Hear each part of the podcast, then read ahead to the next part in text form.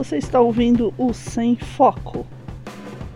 Hum, não sei nem se é um podcast. Só sei que não tem foco.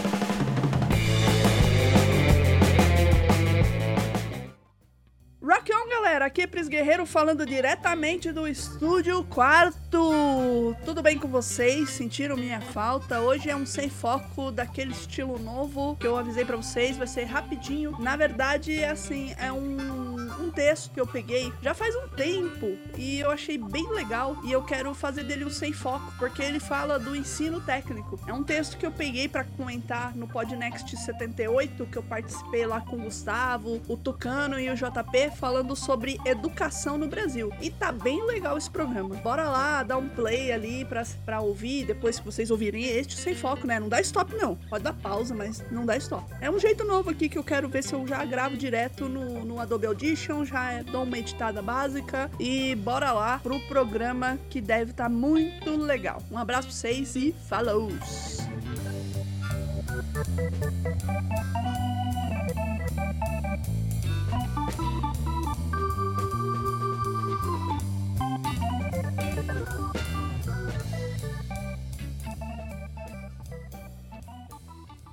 Então, vamos falar sobre o ensino técnico no Brasil. Vocês já pararam para pensar quando começou o ensino técnico? Bom, quando eu fui convidada para o Podnext 78, eu me perguntei isso, porque o ensino técnico seria sobre o que eu falaria no programa sobre a minha experiência. Inclusive, valeu, Gustavo, valeu, JP, pela oportunidade. Então, eu dei uma pesquisada breve, mas acabou não encaixando muito na pauta na hora, mas eu guardei o texto. Então, eu quero contar para vocês que o ensino técnico no Brasil, ele já veio lá da época do Império a formação da força de trabalho se concentrava nas associações religiosas e filantrópicas. Nesse período, havia a preocupação do Império em relação à busca da formação compulsória de trabalhadores em vários ofícios, porém com o objetivo principal de retirar as crianças da rua para que não se transformassem em futuros desocupados. Então, era meio que assim, para não criar mendigo, vamos criar trabalhador? Ah, eu não quero ser sapateiro. Não interessa, você vai ser sapateiro. Eu não quero ser marceneiro. Vai ser marceneiro. Acabou. Mas eu gosto de cozinhar. Eu, não, você vai ser sapateiro, é isso aí. E para atender essa população, o governo determinou que os órfãos, veja bem, os órfãos, fossem encaminhados às companhias de aprendizes artífices e às companhias de aprendizes de marinheiros, pois a intenção era formar um contingente profissional para atuar na marinha e na guerra. Nada bobo o império, né? Então, gente, esquece a história de sapateiro lá, era para virar soldado mesmo. Após a proclamação da República em 1889, a proclamação da República é meio complicado, né? Porque foi um golpe da República. A verdade é essa. E não que eu seja monarquista, tá, gente? Que se você analisar como se deu a coisa, foi um golpe. Mesmo que a gente oficializou esse golpe em 1989 com o plebiscito. A gente escolheu continuar na República e continuar com o presidencialismo. Então, assim, não aceitem esse negócio do presidente da Câmara, dos deputados, mandar no orçamento, tá? Isso aí é errado. É, enfim, bom, vou voltar aqui. Após a proclamação da República em 1889, essas escolas foram mantidas em alguns estados, servindo como base para a construção de uma rede de escolas profissionalizantes. O novo regime federativo da República veio possibilitar a realização realização de iniciativas por parte dos estados da federação no que diz respeito à organização do ensino profissional. Ou seja, deu a bola aí para os estados, falou assim: gente, precisamos de escola técnica profissionalizante, vocês vão fazer. Mas, mas como assim? Vão, vão fazer. Nilo Peçanha, já como presidente da República, por meio do decreto 7566 de 23 de setembro de 1909, instaurou uma rede de 19 escolas de aprendizes e artífices, marco inicial da rede federal. E é interessante que que eu estudei na Federal de São Paulo, na faculdade, e tem um busto do Nilo Peçanha lá. Quem quiser ir lá ver, tá na sala da reitoria, tá ali perto no andar da reitoria. Bom, pelo menos em 2010 estava. Né? Enfim, vamos voltar aqui. Se eu sem foco, né? Perder o foco faz parte.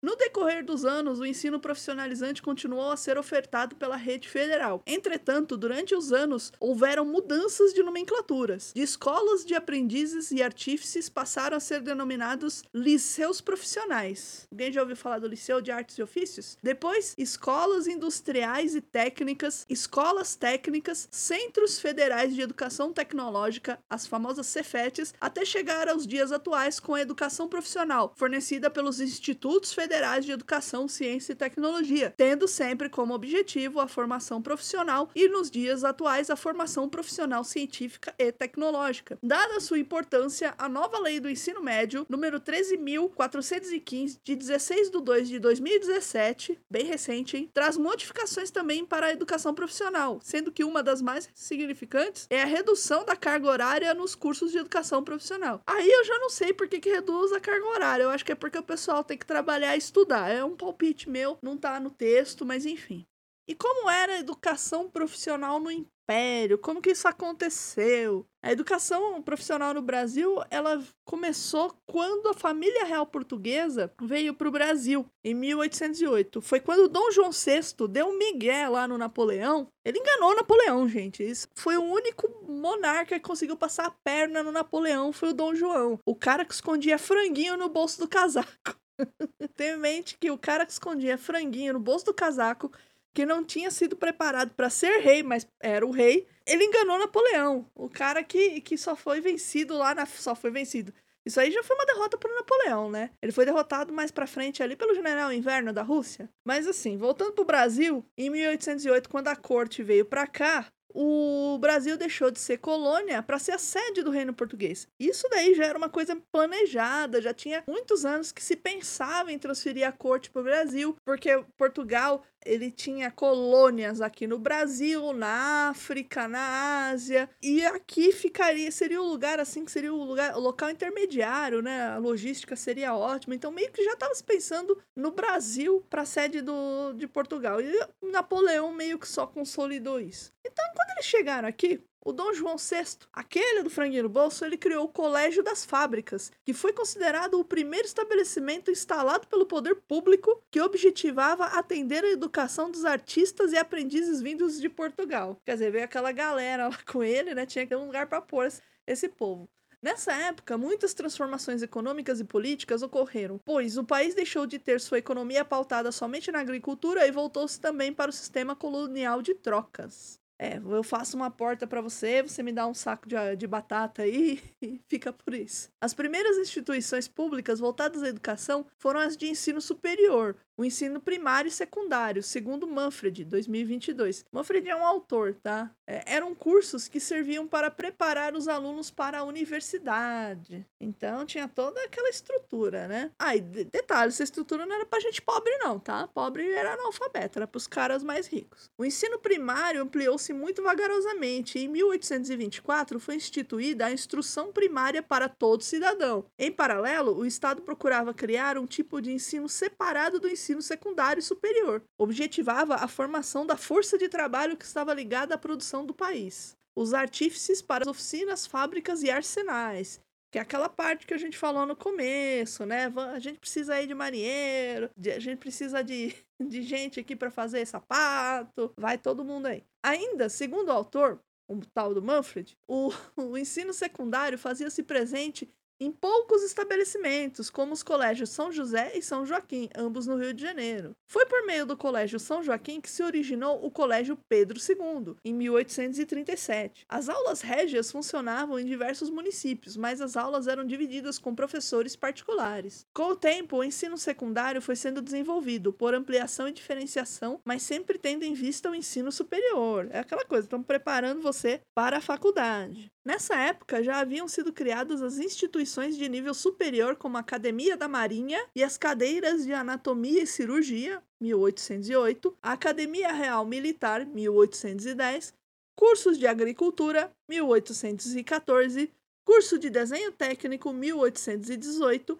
a Academia de Artes, 1820, todas essas instituições estavam sediadas no Rio de Janeiro. Vejam bem que essas instituições, o foco delas era basicamente cuidar das pessoas que estavam aqui para então você tinha aí a medicina proteger as pessoas aí você tem os militares dessa época fazer comida né que seriam cursos de agricultura montar as casas curso de desenho técnico casas ruas pavimentos etc né máquinas também e academia de artes porque é bom ter arte. A arte faz bem né faz bem para o espírito para a alma é bom arte. O governo atual ele já discorda disso por ele, não teria arte nenhuma, só arte balística. Mas isso é outro assunto. Já na Bahia, em 1808, foram criadas as cadeiras de Economia Política, Agricultura e Química, sendo Agricultura em 1812 e Química em 1817. Em Recife, em 1809, foram criadas as cadeiras de Matemática Superior, história e desenho. Então, assim, era meio que o Brasil estava se preparando para ser um país. Quem já jogou é, aqueles joguinhos tipo SimCity, Civilization não, que eu não joguei, mas é o outro, Age of Empires. Começa com as estruturas básicas ali, né? Barracas, fazendas, depois você vai tendo laboratórios, etc.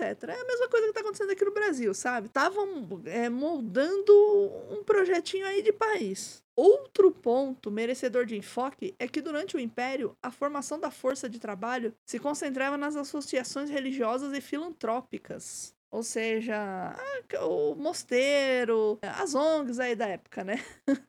os filantropos. Nesse período, havia a preocupação do Império em relação à busca de formação compulsória de trabalhadores em vários ofícios. Porém, o objetivo principal era retirar as crianças da rua para que não se transformassem em futuros desocupados. Isso já era preocupação destas se tornarem um perigo para a sociedade. Tirar a criança da rua, evitar que virem mendigos. Ai, porque o governo é bom? Não, porque o governo está pensando que no futuro essa pessoa desocupada não vai ter o que comer não vai ter como se virar, e aí ela vai roubar, e roubar não é nada bom. Então, ah, vamos dar educação para essas crianças, mesmo que elas não queiram, vamos dar educação. É controverso, eu não vou entrar nisso, mas é melhor do que deixar a criança na rua morrendo de fome, passando frio, eu acho ou sofrendo aí misérias e violências, como a gente vê hoje. É claro que naquela época tinha bem menos gente que hoje, mas, enfim, era o poder público tomando alguma providência, coisa que a gente não vê hoje em dia, especialmente nesse governo aí, governo malfadado. Se você caiu aqui de paraquedas e achou que eu não ia falar mal do governo de monarquista, você se enganou. eu vou falar mal sim. De acordo com o Marcílio, que é outro autor em 19... de 1998, o governo determinou que os órfãos fossem encaminhados às companhias de aprendizes artífices e às companhias de aprendizes de marinheiros, pois a intenção era formar um contingente profissional para atuar na marinha e na guerra. E assim, gente, nessa época, o marinheiro, ele sofria castigos físicos, tá? Era um tratado meio no esculacho. Então, assim, era uma coisa boa porque não ia ficar na rua? Era, mas também não era tão bom assim, porque o cara ficava um agregado ali na marinha meio que escravizado, tá? E castigo físico na marinha, pelo que eu sei, assim, posso estar falando bobagem mas é, acho que ainda rola, tá? Não na mesma intensidade, no mesmo grau, mas ainda rola. Enfim, entre 1840 e 1856, dez governos provinciais criaram as casas de educando e artífices, adotando o modelo de aprendizagem vigente no âmbito militar, destacando os padrões rígidos de hierarquia e disciplina. As crianças e jovens abandonados eram encaminhados para essas casas. Ainda segundo a autora, eita, Manfred é uma autora? É um autor, eu não sei quem é Manfred, gente, desculpa. Não tá aqui na minha referência o nome inteiro. Ainda segundo essa pessoa, autora, por iniciativas de entidades da sociedade civil, entre 1858 e 1886, nasceram os liceus de artes e ofícios nas seguintes localidades: Rio de Janeiro, 1958, Salvador, 1972, Recife, 1880, São Paulo, 1882, Maceió, 1884 e Ouro Preto, 1886. Tô achando que Salvador é 1872, hein? Eu acho que teve um erro aqui, um erro de digitação, enfim. De uma forma geral, o acesso aos cursos era disponíveis era livre. A exceção era para escravos. Claro, né? Porque escravo nunca tinha direito nenhum. De nada, era escravo. Acabou. Que não era escravo, né? Escravizado. Os cursos eram divididos nas matérias de ciências aplicadas e artes. Mas assim, gente, em geral, isso tudo aqui, essa escola técnica, não eram para as pessoas mais pobres. Não era era para as pessoas que tinham um pouquinho mais de condição de vida. É muito parecido com o que é hoje. Embora hoje o sistema de escolas técnicas seja um pouco mais aberto. E as pessoas mais pobres hoje, elas até conseguem o acesso ao ensino técnico um pouco mais fácil do que nessa época.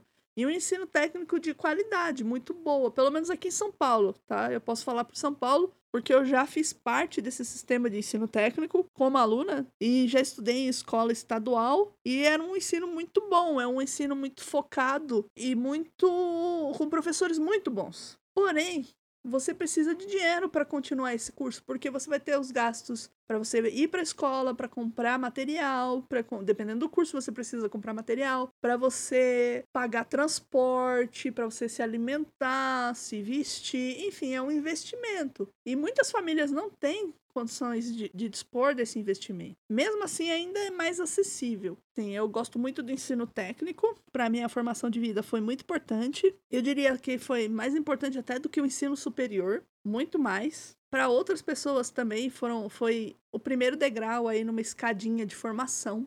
Eu sou do tempo que o ensino técnico era em conjunto com o ensino médio. O ensino, o ensino técnico me deu bastante suporte para as minhas atividades de hoje, por exemplo, eu consigo usar muitas coisas que eu aprendi no meu curso de secretariado, no meu trabalho atual, coisas que eu aprendi no meu curso de designer gráfico, também no meu trabalho no curso de, do Senai, de, de redes, a lógica, banco de dados, eu consigo aplicar várias coisas. Eu não aplico o curso inteiro, é óbvio, óbvio, mas esse conhecimento, esse conhecimento prático que o curso técnico dá, ele é muito, foi muito valioso para mim. E assim, se você tá na dúvida se você faz um curso técnico ou não, faça. Você não vai sair perdendo. Um curso técnico é sempre ganho para você. É sempre um, um ponto de experiência a mais na tua vida, entendeu?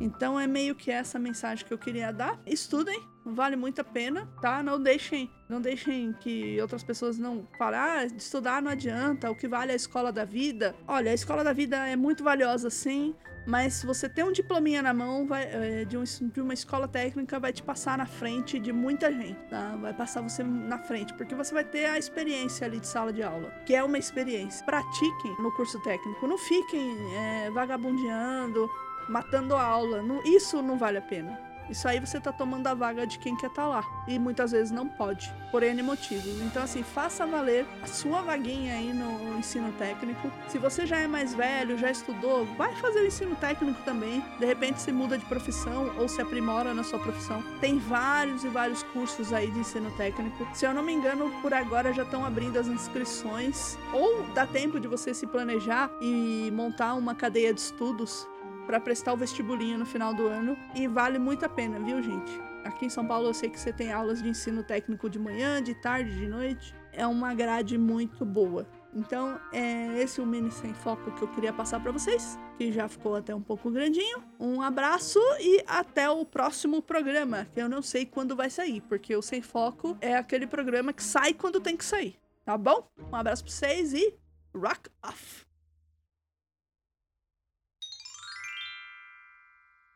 Créditos. O texto é Educação Profissional no Brasil: Origem e Trajetória, publicado pela Vozes dos Vales.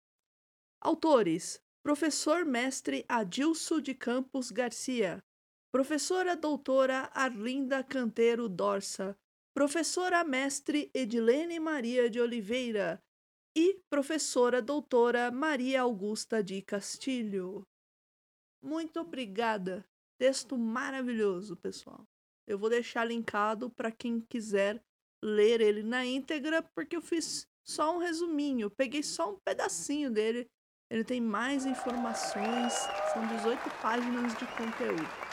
Tá bom? Então é isso.